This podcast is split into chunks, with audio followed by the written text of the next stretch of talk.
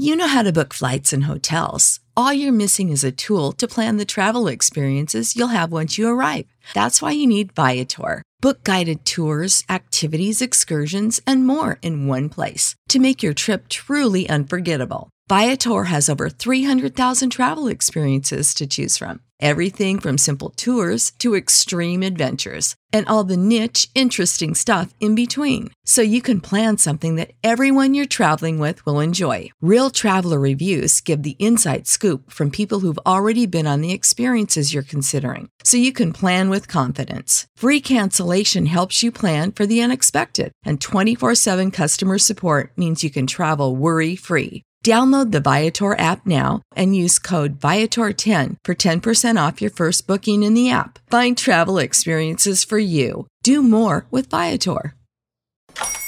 Hola, buenos días, mi pana. Buenos días, bienvenido a Sherwin Williams. ¡Ey! ¿Qué onda, compadre? ¿Qué onda? Ya tengo lista la pintura que ordenaste en el ProPlus app. Con más de 6.000 representantes en nuestras tiendas listos para atenderte en tu idioma y beneficios para contratistas que encontrarás en aliadopro.com. En Sherwin Williams somos el aliado del PRO. Enigma sin resolver es un podcast para mayores de edad. Algunos escuchas pueden encontrar el contenido del programa ofensivo. Recomendamos la discreción de la escucha, especialmente para menores de edad. Soy enigmático.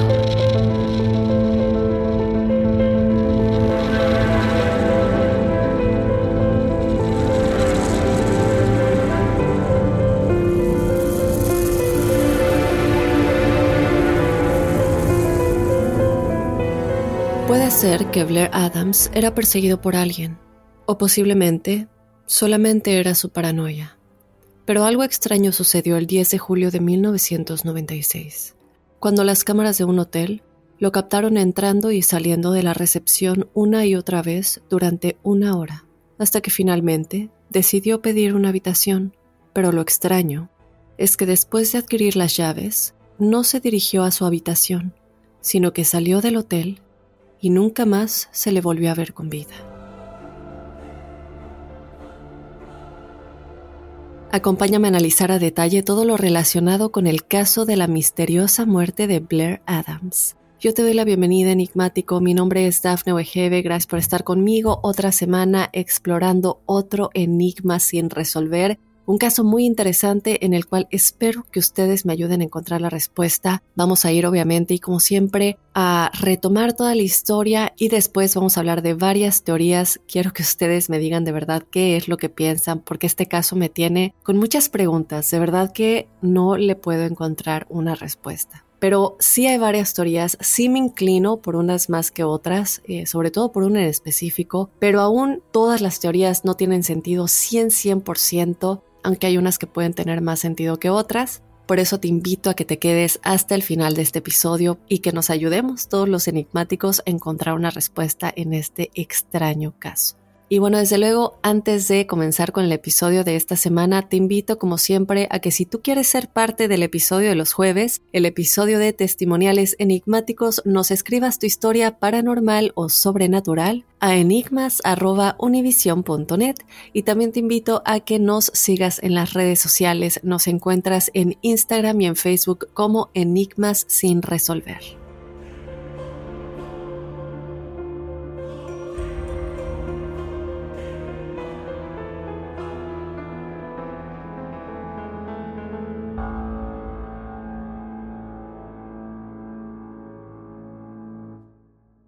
¿No se merece tu familia lo mejor? Entonces, ¿por qué no los mejores huevos? Ahora, Egglands Best están disponibles en deliciosas opciones. Huevos clásicos, de gallina libre de jaula y orgánicos de Egglands, que ofrecen un sabor más delicioso y fresco de granja que le encantará a tu familia. En comparación con los huevos ordinarios, Egglands Best contiene la mejor nutrición como 6 veces más vitamina D, 10 veces más vitamina E y el doble de omega 3 y B12. Solo Egglands Best. Mejor sabor, mejor nutrición, mejores huevos. Visita egglandsbest.com para más información.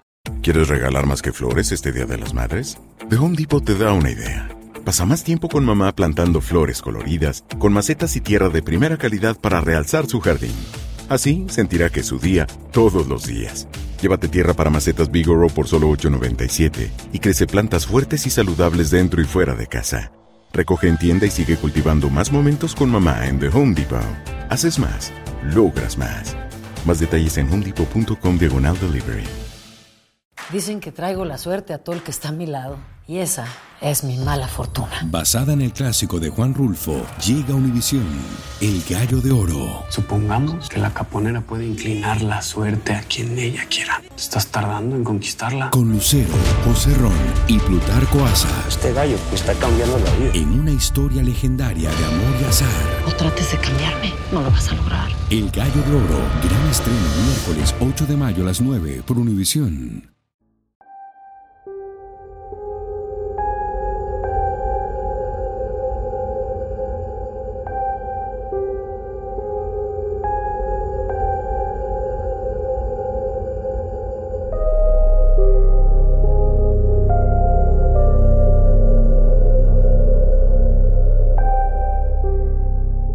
Muy bien, enigmáticos, vamos a comenzar con el episodio de esta semana. Les voy a contar un poquito acerca del protagonista de esta historia, Blair Adams, y también vamos a hablar de la línea de tiempo, de todo lo que sucedió, del comportamiento tan extraño que él estaba teniendo y por supuesto al final de las teorías en este caso. Vamos a comenzar con julio de 1996, cuando el cuerpo de Blair Adams, de 31 años, fue encontrado en Tennessee. Y lo extraño en este caso es que es realmente el comportamiento y las acciones que Blair Adams tuvo durante las semanas previas a que su cuerpo fuera encontrado que hace que este caso sea verdaderamente un enigma sin resolver hasta el día de hoy. Ahora, yo acabo de mencionar que su cuerpo fue encontrado en Tennessee, pero de hecho, él no era de ahí. Él nació y vivía en British Columbia, en Canadá. ¿Por qué acabó en Tennessee? ¿Qué lo llevó hasta ahí? Bueno, es una línea de tiempo muy muy extraña. Antes de que él comenzara a comportarse de una manera eh, que nadie entendía por qué se estaba comportando así, toda la gente que lo conocía, familiares y amigos, siempre lo describían como amigable y entusiasta. Pero como comenté, en las semanas previas a su desaparición, sus conocidos dijeron que él se comenzó a volver agresivo, paranoico, siempre estaba muy preocupado y de mal humor, estaba muy estresado y sobre todo enigmáticos él decía que alguien lo estaba siguiendo. Sobre todo algo muy importante que pasó en las semanas después de su muerte es que desde luego se entrevistan a familiares y amigos para entender un poco qué estaba pasando o quién estaba involucrado en la vida de, Blair Adams en este proceso de investigación, desde luego. Y una declaración de su mamá llama mucho la atención. Ella dijo que constantemente le preguntaba qué le pasaba, que quería ayudarlo, ya que obviamente algo andaba mal. Él no estaba durmiendo bien, pero lo que ella dijo es que cuando ella le preguntó qué le pasaba, él le contestó que no creía que debería saberlo, es decir, no creía que ella debería saber qué es lo que le estaba pasando. Y desde luego que ella en ese momento se le preguntó qué crees que sea eso que él creía que tú no quisiera que supieras. Y ella dice, hasta el día de hoy yo no tengo idea a qué se refería. Todo era normal en su vida y no, no tengo idea a qué se refería. Ahora, algo a tener en cuenta, enigmáticos, es que él sí tuvo un pasado con el abuso de sustancias, el abuso de drogas, pero todos los que lo conocieron, familiares y amigos de nueva cuenta, dijeron que esto ya estaba en el pasado y ya tenía muchos años sin consumir. Y de hecho, algo que cabe recalcar de una vez es que cuando se encontró su cuerpo no se encontraron ninguna sustancias con él ni en su sistema. Vamos a entrar a los hechos y a la línea de tiempo. El 6 de julio de 1996, Blair retiró todo su dinero de sus cuentas de ahorro. Él tenía el equivalente a unos 6 mil dólares estadounidenses en efectivo. Ahora, no solamente eran dólares estadounidenses, porque también tenía una mezcla de dólares canadienses y también de la moneda alemana. Todo esto es antes del euro 1996. No solamente tenía todo este dinero en efectivo, él también tenía una caja de seguridad en la que tenía joyas y oro. Él sacó todo esto de esa caja de seguridad. Como nos damos cuenta, él ya ahora tiene en sus manos y en su poder miles de dólares. Él metió todo el dinero en efectivo en una bolsa verde, las joyas y el oro en una negra, y luego también tenía otra bolsa negra para recibos y documentos. Entonces ahora este es el primer comportamiento muy extraño que él esté sacando todo esto, pero lo que pasa después es aún más enigmático, ya que él comienza a tomar decisiones muy extrañas. El 8 de julio, Blair intenta cruzar la frontera hacia los Estados Unidos, pero lo que sucede es que la patrulla fronteriza pensó que se veía, desde luego, como cualquiera ya se puede imaginar, bastante raro con todo este dinero, con todo este oro y joyas, así que se le niega el acceso. Más tarde ese día, él regresó a la frontera, pero nuevamente se le negó el acceso. Uno de estos días también hizo una visita rápida a su trabajo y recogió su último cheque de pago. Pero no solo eso, él renunció a su trabajo ese mismo día. Y cabe recalcar que él siempre había amado su trabajo, él encantaba ir a trabajar, siempre lo había disfrutado, siempre se levantaba temprano para hacer su día. Como les digo, él era una persona, como lo habían descrito antes de que comenzara a actuar muy extraño, responsable, amigable, entusiasta, con mucho amor por la vida.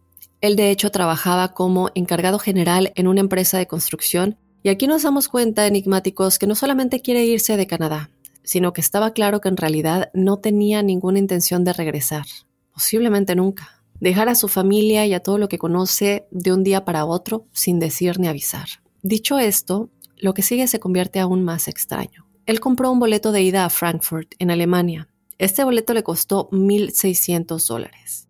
El vuelo debía salir al día siguiente, pero Blair nunca se subió a ese avión. Entonces, eh, nosotros, yo en este momento me empecé a preguntar por qué compró un boleto a Alemania. Fue eh, realmente, no sé, a lo mejor el primer vuelo que pudo encontrar. Es decir, llegas al, aeropuerto y dices, me quiero ir, compro el primer boleto que esté disponible. Y además, este vuelo era el día siguiente. Entonces, no creo que este haya sido el motivo, sobre todo porque si fuera como llegar al aeropuerto y ver a dónde me voy, pues no se hubiera esperado a conseguir un boleto que saliera hasta el día siguiente. Además, tomando en cuenta que recordemos que entre todo el dinero que tenía, también tenía moneda alemana es decir, que sí tenía la intención de ir a Alemania. Además, curiosamente, sí tenía una conexión en Alemania. Su novia en ese momento vivía ahí y ella también le había dicho a la gente durante ese tiempo que él se estaba comportando de una manera muy extraña y que él había confesado que temía la violencia de algunos de sus colegas que habían regresado recientemente a Canadá desde Alemania, eh, porque, bueno, cabe recalcar que él había estado trabajando en Alemania unos meses antes de que todo esto sucediera y muchos de los colegas con los que él había estado trabajando en Alemania ya iban a regresar a Canadá de nueva cuenta. El problema aquí es que ella dijo que él jamás le dijo que iba a ir a visitar y que de hecho no habían hablado desde hace varios días. Pero entonces, ¿por qué compró este boleto? Porque cabe recalcar que nunca se subió al avión. Entonces aquí yo me empecé a preguntar si a lo mejor lo compró porque quería despistar a alguien que tal vez lo estuviera siguiendo, estuviera siguiendo todos sus movimientos. No se sabe. Pero lo cierto es que solo unas horas más tarde, él regresó al aeropuerto y pidió un reembolso por ese boleto. Y en ese momento decide que de nuevo tiene que intentar cruzar a los Estados Unidos.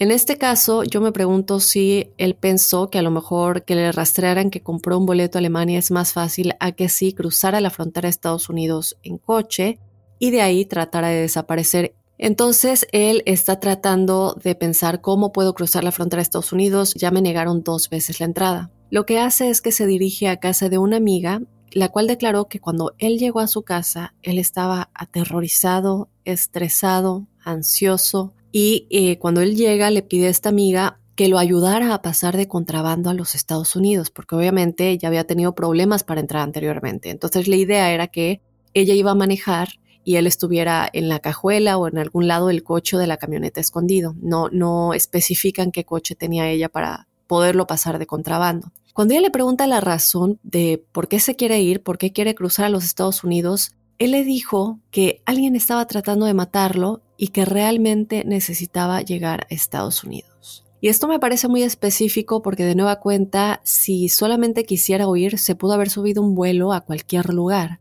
pero él específicamente quería cruzar a Estados Unidos. Ok, ahora, esto toma un giro muy interesante, porque si había alguien realmente siguiéndolo y realmente temía por su vida, ¿quiénes son estas personas? Vamos a empezar a analizar esto. Su amiga, desde luego, y con justa razón, se niega a pasarlo de contrabando a Estados Unidos, eh, no solamente porque tenía un hijo con ella y, y, desde luego no quería dejarlo solo ni ponerlo en ningún tipo de situación arriesgada, sino porque cuando él le dice que alguien está tratando de matarlo, lo primero que te vas a imaginar es que si tú te involucras en una cosa así, también tú comienzas a, correr peligro. No sabemos quién es esta persona que está tratando de matarlo de ser verdad. Hay otras teorías, espérense un momento, pero eh, les quiero adelantar que hay otras teorías.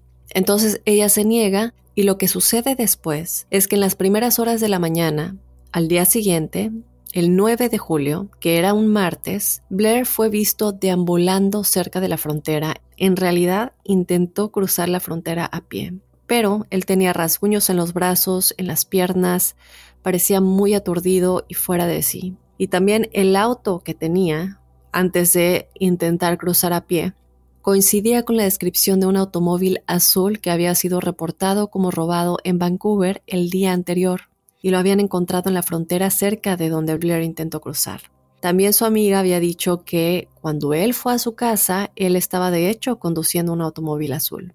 Esto comienza a volverse muy extraño, sin embargo, al final del día, realmente es que no había suficiente evidencia para conectarlo completamente con el robo de este automóvil y lo que pasa después es que Blair alquila un automóvil Nissan, regresa a la frontera de Estados Unidos, intenta cruzar nuevamente y aunque no lo crean, esta vez logra cruzar la frontera. Ahora, recuerden el automóvil Nissan, porque este detalle, aunque parezca insignificante, se vuelve muy importante más adelante en la historia. Entonces ya con este coche Nissan logra cruzar la frontera y conduce a Seattle y compra un boleto de ida a Washington, D.C. Este boleto le costó 770 dólares.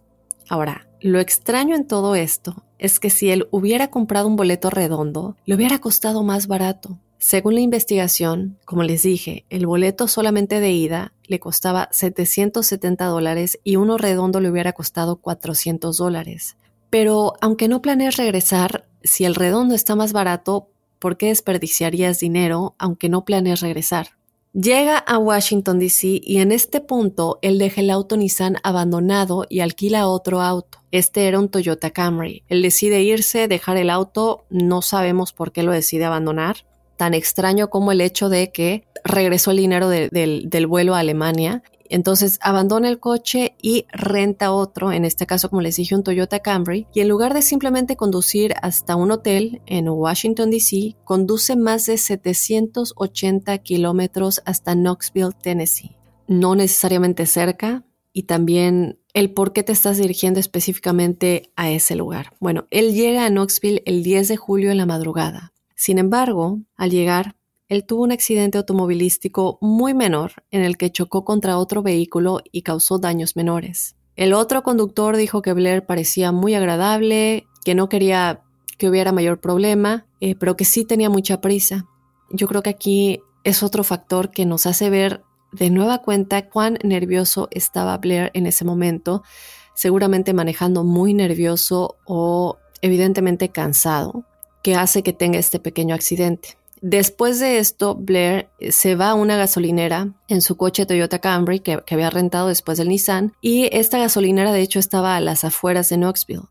Esto, según se reporta, es alrededor de las 5.30 de la mañana. Y aquí tenemos aún más confusión por parte de Blair. ¿Qué sucede? Esto es muy extraño, pero también muy importante en la historia. Él llena el tanque de gasolina y luego se dio cuenta de que no podía arrancar el automóvil. Así que le pidió ayuda al empleado. No entiende si algo está mal con el coche, ya llena el tanque de gasolina, eh, lo acabo de rentar, evidentemente en buenas condiciones. Y entonces el empleado, que de hecho su nombre es Gerald Suck, intenta ayudarlo. Ahora, este empleado posteriormente declaró que Blair sí se estaba comportando de manera muy extraña, que estaba muy ansioso y lo que él dice exactamente es que su mente no estaba funcionando correctamente por alguna razón. Esas fueron sus palabras. Pero en ese momento él no le da mucha importancia, digo, todos nosotros nos comportamos de maneras muy diferentes en situaciones de estrés, no sabía por lo que estaba pasando, no puede arrancar su coche, entonces no le di importancia y lo que sí dijo es que él no creía que estuviera tomando ninguna sustancia porque no se le veían los ojos dilatados ni nada por el estilo.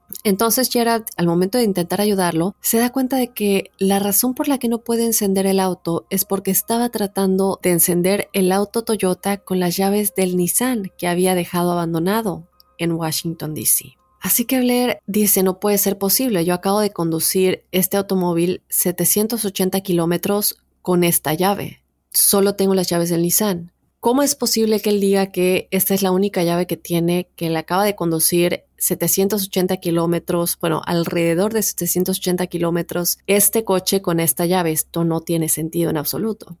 Eh, Gerald piensa, el empleado de la gasolinera piensa que él tiene que tener las llaves en algún lado, en su ropa, en el coche, a lo mejor se cayó al piso, no es posible que, que él crea que realmente manejó todo este camino con esta llave, no tiene sentido. Sí quiero aclarar que han habido un poco de discrepancias en esta parte porque algunas fuentes dicen que él sí buscó por todos lados, que estaba seguro que no tenía las llaves con él, que buscó en los bolsillos del auto, buscó en todos los lugares, buscó en su ropa y, no pudo encontrar las llaves. Y otras fuentes dicen que él sí se negó a revisar los bolsillos en su ropa y la gente se pregunta, bueno, ¿por qué se negaría como a aceptar que sí tiene las llaves con él? Porque querría simplemente que su auto no arranque. De alguna manera, al final de esta interacción, todavía no había ninguna llave y esto va a entrar un poquito en las teorías que tenemos al final de, de por qué pasó esto. Como no encontraron la llave, el auto tuvo que ser remolcado y él se dirige a un hotel local al que el empleado de la gasolinera Gerald eh, le ofreció llevarlo. Lo siguiente en esa historia es que Blair llega a este hotel. Según los trabajadores del hotel, comienza a actuar de manera muy extraña, no solamente según los trabajadores del hotel que estaban ahí, que desde luego fueron entrevistados, pero también lo que hizo fue captado por cámaras de seguridad. Y es que él entró y salió del hotel en el espacio de una hora sin pedir una habitación ni hablar con nadie. Él estaba entrando y saliendo del lobby de la recepción, se ve la puerta de cristal, entra, se queda como en la recepción un momento, vuelve a salir. Se queda por un momento como mirando sus alrededores, vuelve a entrar y así durante una hora. Sin hablar con nadie, sin interactuar con nadie. Y bueno, los empleados no sabían, está esperando a alguien, está haciendo tiempo y lo dejan pasar porque cabe recalcar que también hay otros clientes esperando en el lobby y todo esto. También piensan, bueno, a lo mejor no está seguro si quiere quedarse o no, pero después de esto, él entró por última vez y pagó una habitación que costaba 100 la noche. Pero Blair, de nueva cuenta muy extraño, les da 150 y les dijo que se quedaran con el cambio. Literalmente 50 dólares extra que tú estás dando. Esto, la gente se pregunta por qué lo hizo. Todo este tiempo, como saben, estuvo muy inquieto, estaba mirando detrás de él, estaba viendo como si alguien estuviera ahí cuando él estaba pagando y pidiendo la habitación, volteaba atrás de él, como que asomaba su cabeza para ver si podía ver fuera de la puerta. Y los empleados pensaron de nueva cuenta que estaba esperando a alguien. Pero luego de pagar por la habitación, vuelve a dejar el hotel, sale de la recepción y nunca pone un pie en la habitación. Ni siquiera intenta abrirla o dejar algunas cosas, nada. Lo que hizo es que después de pagar la habitación, sale de la recepción a las 7.37 de la noche y esta vez no volvería. Los próximos movimientos de Blair no se conocen exactamente. Vamos a hablar un poquito acerca de la teoría de los investigadores de qué es lo que pudo hacer en este lapso en el que él sale del hotel y en el que se encuentra su cuerpo, porque alrededor de las 7 de la mañana siguiente, en un sitio de construcción de un motel a aproximadamente media milla de distancia del hotel en el que él había pedido una habitación. Eh, y bueno, cabe recalcar que estos son casi 12 horas después. Lo que sucede es que dos trabajadores de esta construcción se detienen exactamente en 7471 Crosswood Boulevard, cerca de la salida de Strawberry Plains Pike, hacia la Interestatal 40 y descubrieron el cadáver de Adams en el estacionamiento y el estado en el que lo encontraron era realmente extraño. Él estaba desnudo, de cintura para abajo, y sus pantalones habían sido arrancados por otra persona. Lo golpearon, le rasgaron la camisa, le quitaron los zapatos, y sus boxers estaban al revés. Y uno de sus zapatos, esto muy muy extraño, estaba debajo de su cabeza como si él la hubiera puesto ahí como una almohada. Pero esto no tiene sentido porque si te quisiste quedar ahí a dormir y pusiste esto para que fuera tu almohada, este zapato para que fuera tu almohada, si después de esto te agreden mientras estás dormido, el zapato inevitablemente se hubiera movido del lugar, no se hubiera quedado abajo de su cabeza. Y aquí obviamente muchos piensan, bueno, a lo mejor salió a caminar y tuvo un accidente, alguien lo mató, se encontró con alguien y todo esto no tomen en cuenta todavía todo el dinero y las joyas. Recordemos el comportamiento que ella había tenido días anteriormente. Digo, sería muchísima casualidad que él realmente tuvo un accidente con alguien, es decir, se encontró con alguien realmente, se encontró con la persona incorrecta en el lugar incorrecto a la hora incorrecta y lo matan cuando casualmente estaba huyendo de alguien que según él lo quería matar. Y él ya ha viajado una muy larga distancia desde Canadá, luego se fue a Washington, D.C., luego se fue a Knoxville, Tennessee, y todo este tiempo, después de tantas cosas que él ha hecho, le pudieron seguir el paso. ¿Por qué se esperaron tanto tiempo? No me voy a empezar a adelantar, pero esto ya comienza a volverse muy, muy extraño. Ahora, otra cosa que notaron es que tenía múltiples rasguños cortadas y lo que parecían ser heridas de defensa, así que parecía que sí trató de defenderse de alguien. Lo que finalmente lo mató fue un golpe masivo en el estómago que literalmente le rompió todo el estómago y estaba rodeado de todas sus pertenencias. Es decir, esto no era un robo, ni era por interés o por dinero que él debía. Todo el dinero en efectivo las joyas, el oro, estaban a unos pies de distancia de donde su cuerpo fue encontrado. Y lo extraño es que en esta parte en donde estaban todas sus pertenencias, también estaban las llaves del auto Toyota. ¿Se acuerdan las llaves del auto Toyota, las que había perdido, las que insistía que no tenía? Y realmente la única razón por la que remolcaron el coche, la razón por la que Blair terminó en el hotel en primer lugar, yo no sé si en este caso él realmente no se dio cuenta que las tenía o si todo esto lo hizo a propósito. Hubo un guardia de seguridad que se encontraba cerca del área en donde su cuerpo fue encontrado y dijo que le escuchó un grito alrededor de las 3.30 de la madrugada. Él lo que afirmó es que sonaba como el grito de una mujer, pero si estamos tomando en cuenta el pánico, la desesperación, no sabemos por lo que él estaba pasando, no necesariamente quiere decir que porque se escuchaba hacer un grito eh, de mujer, digo, estamos tan asustados, no sabemos qué tipo de ruidos en el grito de desesperación, cómo puede sonar, ¿no? El hecho de que haya sonado como mujer sí se descarta un poco y comienzan a pensar que a lo mejor era él el que estaba pidiendo ayuda. Y lo que yo sí quiero recalcar es que si él piensa que lo están siguiendo, ¿por qué comprar la habitación del hotel y en lugar de resguardarse, sale a caminar en la noche completamente desprotegido? Esto no tiene ningún sentido. Y lo que también es muy importante recalcar es que el arma homicida nunca fue encontrada. Y sí se examinaron muchos lugares del área, gente cercana, eh, se trató de analizar qué coches habían pasado por el área, todo esto que se hace en una investigación. Evidentemente no dieron con nada. Ahora otra cosa importante es que el pasaporte, la tarjeta de crédito y la licencia de conducir de Blair estaban también a 100 yardas de su cuerpo y se describió en algunos artículos de los medios de comunicación como si hubieran sido lanzados desde un vehículo en movimiento. Es decir, ¿será que él se había subido a un vehículo y esto sucedió mientras él estaba en el vehículo a lo mejor estaba pidiendo que alguien le diera un ride, un aventón, como diríamos en México. Eh, puede ser una posibilidad, pero si esto es lo que sucedió, ¿por qué las personas hicieron esto y, también no se llevaron todo el dinero? De nueva cuenta, no tiene mucho sentido. Por último, lo que también se ve en la escena del crimen es que había muy poca información forense, pero sí descubrieron un solo mechón de cabello en el cuerpo de Blair que no era suyo. Desde luego, lo primero que se hace es extraer el ADN, pero este ADN hasta el día de hoy, recordemos que esto fue en 1996, hasta el día de hoy no ha sido eh, encontrado en la base de datos, no se ha encontrado un buen match que pueda ser el dueño del ADN de este cabello.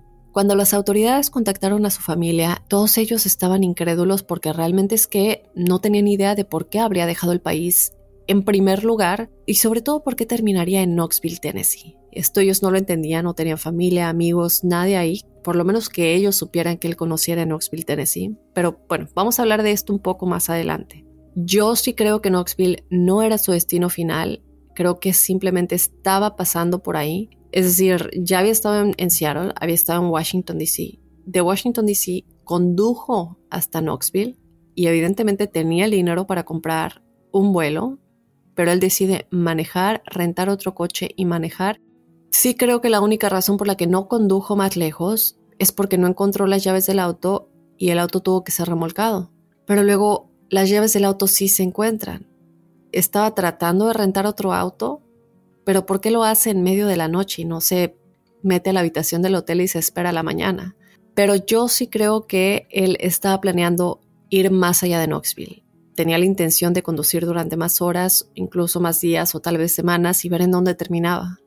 Muchos creen que incluso estaba tratando de llegar a la frontera a México y entrar a México. Lo que también quiero mencionar antes de eh, pasar a las teorías es que de pronto se hizo un retrato hablado relacionado con este caso. Em, aunque sí hay mucha confusión sobre este retrato hablado, porque diferentes fuentes dicen cosas diferentes, como siempre, eh, sobre quién es realmente la persona en cuestión. Incluso algunas fuentes dicen que el retrato era de un hombre con el que Blair había estado hablando horas antes de su muerte y que el retrato se basó en declaraciones de testigos de mujeres que habían visto esta conversación. No se sabe realmente quiénes son estas mujeres. Entonces, ¿de dónde sale este retrato hablado? Todavía es un misterio. Pero si este es el caso, este hombre aún no ha sido identificado. Y también cabe recalcar que el mechón de cabello que se encuentra en el cuerpo de Blair, que no era de él, y del cual les comento que no ha habido eh, ninguna conclusión de quién pueda ser con respecto a la base de datos de ADN que no se ha encontrado.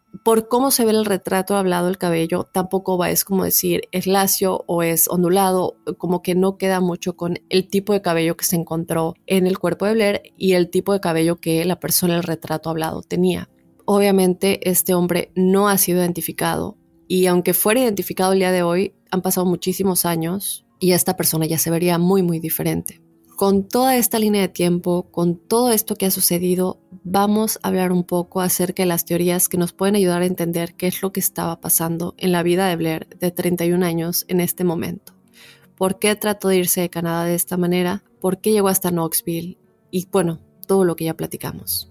Vamos a hablar de la primera teoría, en la cual se cree que Blair sufrió algún tipo de colapso mental o brote psicótico la policía cree que el miedo, la ansiedad y la paranoia que estaba experimentando Blair no se basaba en algo real, sino en algo en su mente. Esto es algo que estoy 100% segura que muchos de ustedes ya habían pensado hasta este momento. Y yo también lo pensé, es decir, vemos esta actitud paranoica, realmente no hay nadie que lo esté siguiendo, no se ve a nadie. Y bueno, se llega a la conclusión de que podría ser que algo le esté pasando mentalmente. Entonces, esta podría ser una opción pero lo que a mí no me cuadra en esta teoría es que si era algo simplemente que estaba pasando en su mente, ¿cómo terminó muerto de todos modos? Especialmente de esa manera.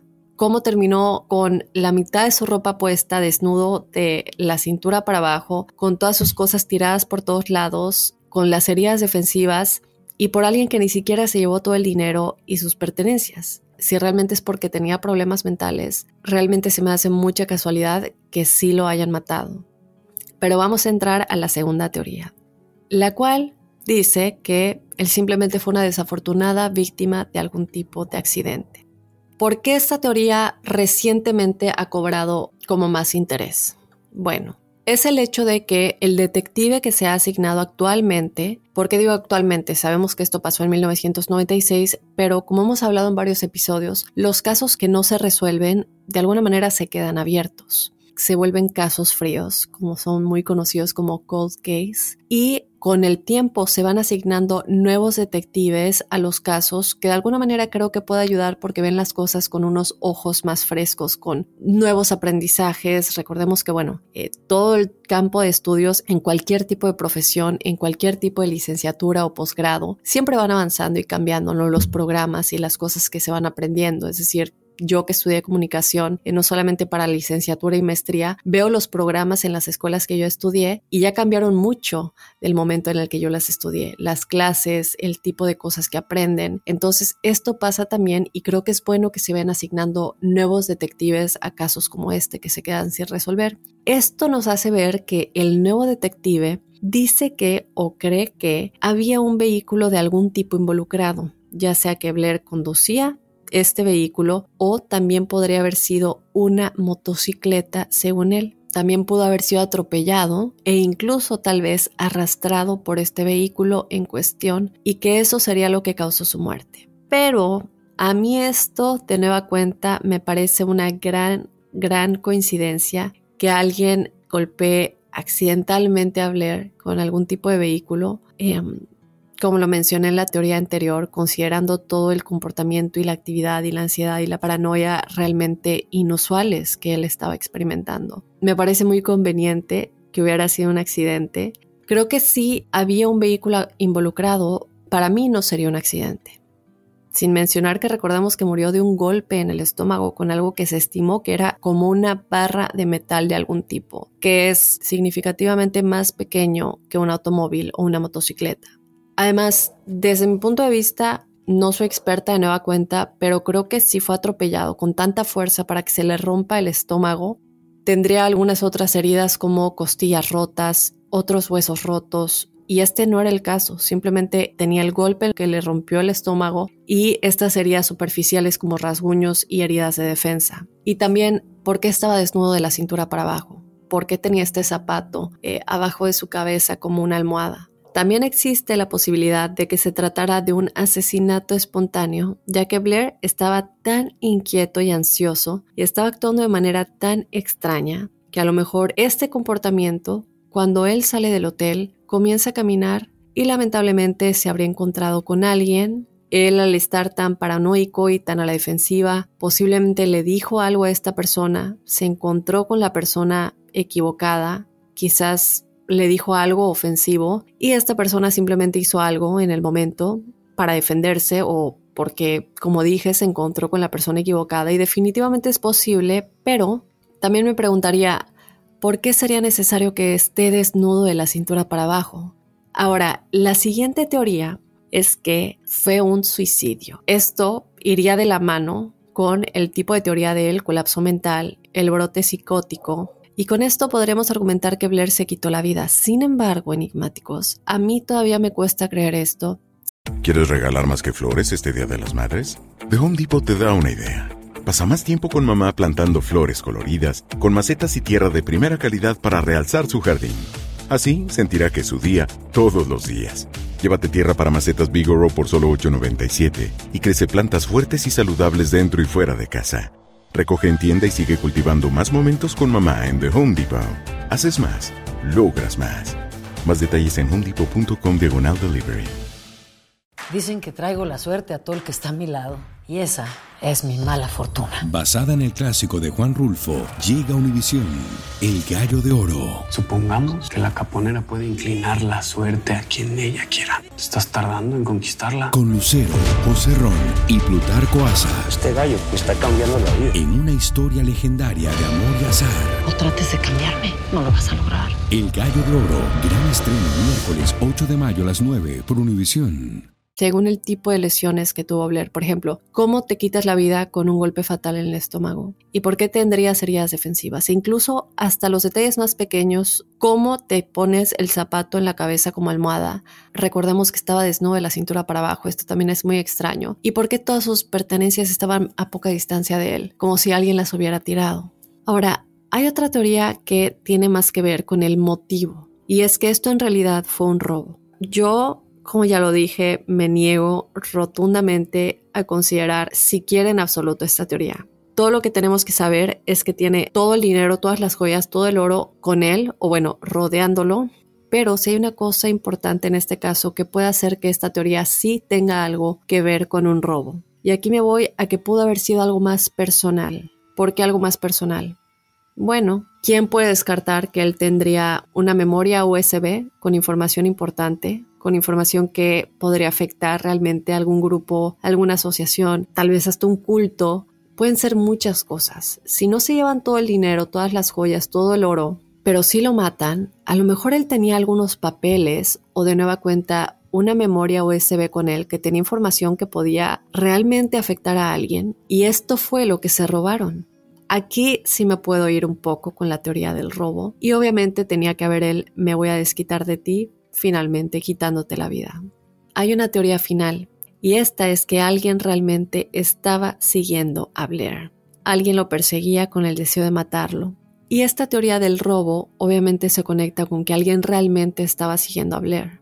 Alguien lo estaba persiguiendo con el deseo de matarlo. Pero aquí voy a entrar en unas cosas muy muy extrañas. Si alguien lo estaba persiguiendo, ¿se planeó este asesinato con anticipación? O planeaban atacarlo y atormentarlo tal vez por más tiempo o simplemente lo querían muerto. Y si es así, ¿por qué? Hasta el día de hoy no se ha encontrado ningún motivo real, no se ha encontrado que él estuviera involucrado en nada peligroso, toda la gente que lo conocía, incluso los colegas con los que trabajaba en Alemania, de los que él dice que temía, no hay nada extraño con ellos, en todo lo que se ha investigado de sus vidas, en sus computadoras, nada en absoluto. Y creo que después de tanto tiempo ya se podría haber encontrado una pista de algo en lo que él podría haber estado involucrado. Y otra cosa es que no solamente no hay un motivo real, pero si nos vamos a que tenía algún problema realmente, tal vez con alguien involucrado en las drogas, no tenía drogas con él, no tenía drogas en el sistema, ya se había alejado de esa vida y también él no había sido diagnosticado oficialmente con ningún tipo de enfermedad mental. Y en el caso de sí ser perseguido, miremos el hecho de que estaba pagando las cosas en efectivo estaba huyendo, evidentemente, no quería tener ningún tipo de seguimiento por tarjetas de crédito o de débito ni nada, todo era en efectivo. Y en todo el tiempo, el único lugar en el que literalmente se detuvo es en la gasolinera cuando no pudo encender el auto este auto que fue remolcado y él se fue a un hotel porque precisamente este auto había sido remolcado. De hecho, esto me podría llevar a pensar que todo esto con las llaves fue parte de su plan. Tal vez sí lo estaban siguiendo, pero si alguien realmente estaba tratando de seguirlo, creo que tendrían que haber hecho un esfuerzo impresionante. Es decir, él sale de Canadá, pero recordemos que después de muchos intentos, ¿Por qué no lo atacaron durante todo el tiempo que siguió ahí antes de lograr cruzar la frontera? Esto le tomó, recordemos, un par de días y tuvieron muchas oportunidades de matarlo. Después va a Seattle, vuela a Washington, D.C en Washington, D.C., maneja hasta Nashville y todo este camino, si alguien lo siguió todo este tiempo, ¿por qué no le hicieron nada en toda esta carretera manejando tantas horas? Además, recordemos que en este tiempo no había la tecnología que hay hoy, no había los celulares que tenemos hoy, no había el GPS o los sistemas de seguimiento, lo que hace mucho más fácil seguir y rastrear a alguien hoy en día. Tendría que haber sido alguien demasiado inteligente o lo único que puedo pensar es que era alguien que tenía mucha gente haciendo esto, eh, algún sicario o un agente privado. Eh, no sé, a veces pienso en la CIA, por ejemplo, cuando están siguiendo a alguien, hay muchos agentes en distintas partes actuando como personas normales y se van reportando entre sí. Ahora va caminando por ahí, ahora se está dirigiendo ahí. Es lo único que se me puede ocurrir, que es algo muy mayor para que todo este camino en 1996 no le haya pasado nada sino hasta Knoxville después de dejar este hotel. Pero de nueva cuenta, ¿por qué esperar tanto si en todo el camino de carretera pudieron haberlo alcanzado y matado? O incluso todo el tiempo que estuvo intentando cruzar la frontera, él no regresó a su casa en todo este tiempo. Y si lo estaban siguiendo, ¿quién es la persona que lo perseguía? ¿En dónde está esa persona ahora? Evidentemente no fueron condenados por ningún otro delito desde entonces, porque recordemos que extrajeron el ADN del cabello encontrado en el cuerpo de Blair y no ha habido ninguna coincidencia en el sistema de datos hasta el día de hoy. Claro que desde luego puede haber más de una persona involucrada, que yo creo que tendría que ser el caso porque no creo que una persona sea capaz de lograr todo esto. Otra cosa también que se comenta es que pudo haber sido un, asalto sexual. Recordemos que si estaba únicamente con los boxers al revés, todas sus cosas tiradas, a lo mejor eh, se encontró con alguien que trató de abusar de él, pero también se me hace extraño que no se hayan llevado el dinero. Y otra cosa a recalcar es que no se encontró ningún tipo de ADN que sugiriera asalto sexual en su cuerpo, aunque los investigadores sí piensan que podría haber algo relacionado. ¿Por qué compró el boleto a Alemania y luego lo devolvió? ¿Por qué compró un boleto a DC y luego condujo 780 kilómetros? A Knoxville. Incluso si Knoxville, Tennessee, no era su destino final, ¿a dónde iba? ¿Y por qué no tomó una ruta más directa? Porque sí había una ruta más directa, muchas rutas más directas. Y si él realmente tenía la intención de seguir hasta ahí, entonces no tiene sentido la teoría de que él sí tenía las llaves con él y lo que quería o lo que buscaba era que remolcaran el auto para despistar de nueva cuenta a quien fuera que lo estaba siguiendo de la misma manera que pasó con el boleto de avión a Alemania. Porque a mí sí se me ocurrió, bueno, a lo mejor él sí tenía las llaves con él, pero su intención era realmente ya no continuar teniendo el auto, que se lo llevaran, que lo remolcaran. Pero entonces, ¿cuál era el plan después de eso? Porque va al hotel, sí paga evidentemente por una noche, pero ¿para qué pagar si no tiene intención de quedarse ahí? De nueva cuenta estaba intentando despistar a alguien y hasta el día de hoy no se sabe realmente qué le estaba sucediendo, si realmente sí estaba siendo perseguido y de ser así, ¿por quién? No se ha encontrado en qué tipo de cosas estaba involucrado, además de la vida normal que todos conocían. No se sabe realmente la hora de su muerte.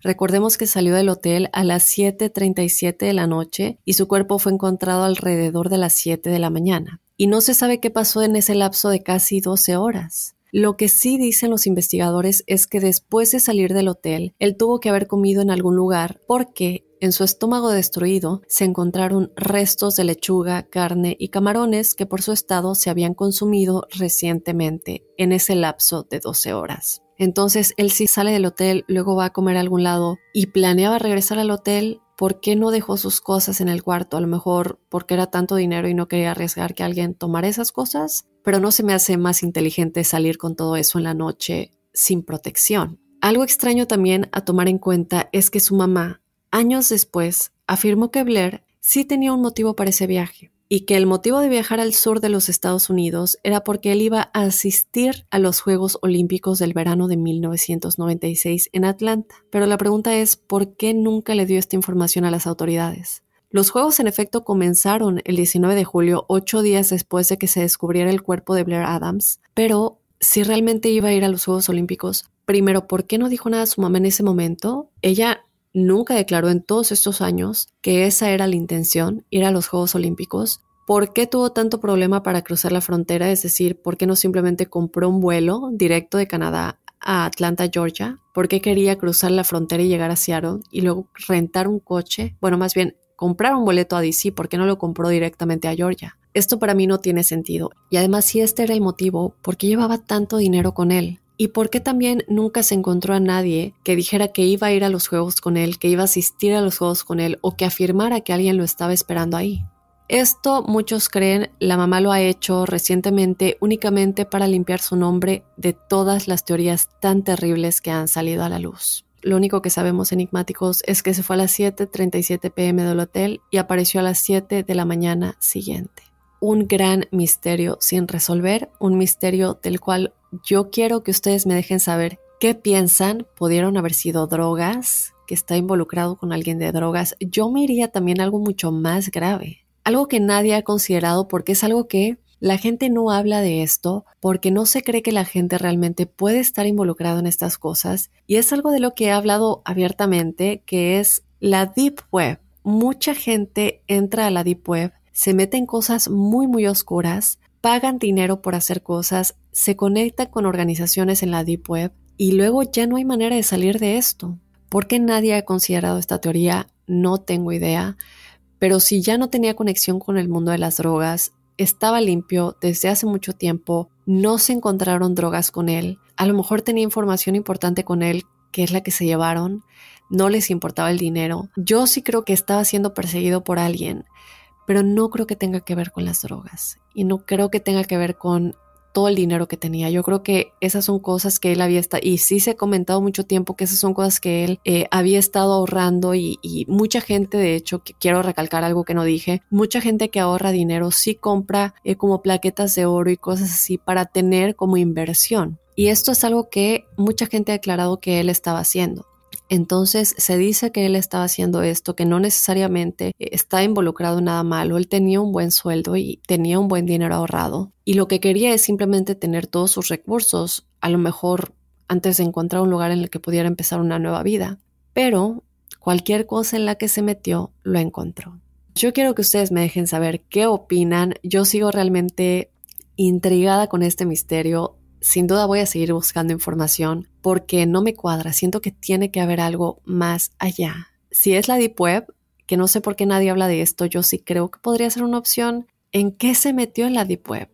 Esto es gente que tiene una vida normal a la luz del día y que jamás te podrías imaginar que están haciendo eso. Tuvimos hace mucho un episodio de la Deep Web. A lo mejor podemos hacer una segunda parte y creo que sería padre entrevistar a alguien que conozca este mundo. Sí es algo que tengo muy pendiente hacer un programa ya entrevistando a alguien que sepa realmente este mundo, que haya investigado más al respecto y nos pueda ayudar a entender qué pasa exactamente y cuáles son los peligros ¿no? de la Deep Web, cosas que ni siquiera nos podemos imaginar. De nueva cuenta, esto es algo que a mí se me ocurre y si quiero que me dejen saber lo que ustedes piensan.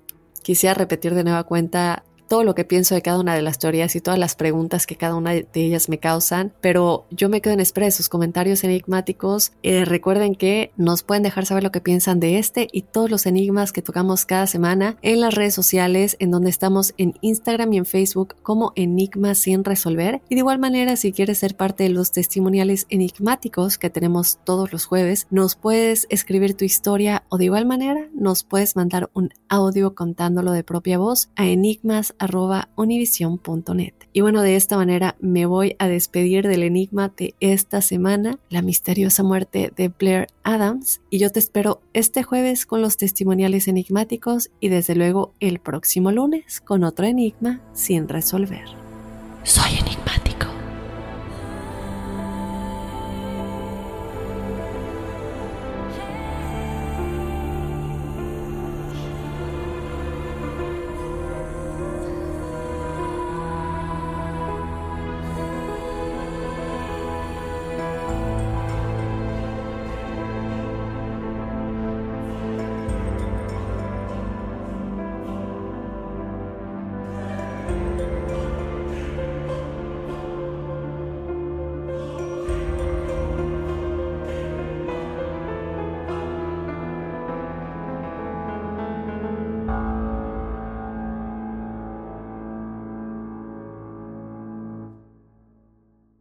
¿Quieres regalar más que flores este Día de las Madres? The Home Depot te da una idea. Pasa más tiempo con mamá plantando flores coloridas, con macetas y tierra de primera calidad para realzar su jardín. Así sentirá que es su día todos los días. Llévate tierra para macetas Bigoro por solo $8.97 y crece plantas fuertes y saludables dentro y fuera de casa. Recoge en tienda y sigue cultivando más momentos con mamá en The Home Depot. Haces más, logras más. Más detalles en homedepot.com diagonal delivery. Dicen que traigo la suerte a todo el que está a mi lado. Y esa es mi mala fortuna. Basada en el clásico de Juan Rulfo, llega Univisión, El Gallo de Oro. Supongamos que la caponera puede inclinar la suerte a quien ella quiera. ¿Estás tardando en conquistarla? Con Lucero, José Ron y Plutarco Asa. Este gallo está cambiando la vida. En una historia legendaria de amor y azar. No trates de cambiarme, no lo vas a lograr. El Gallo de Oro, gran estreno miércoles 8 de mayo a las 9 por Univisión.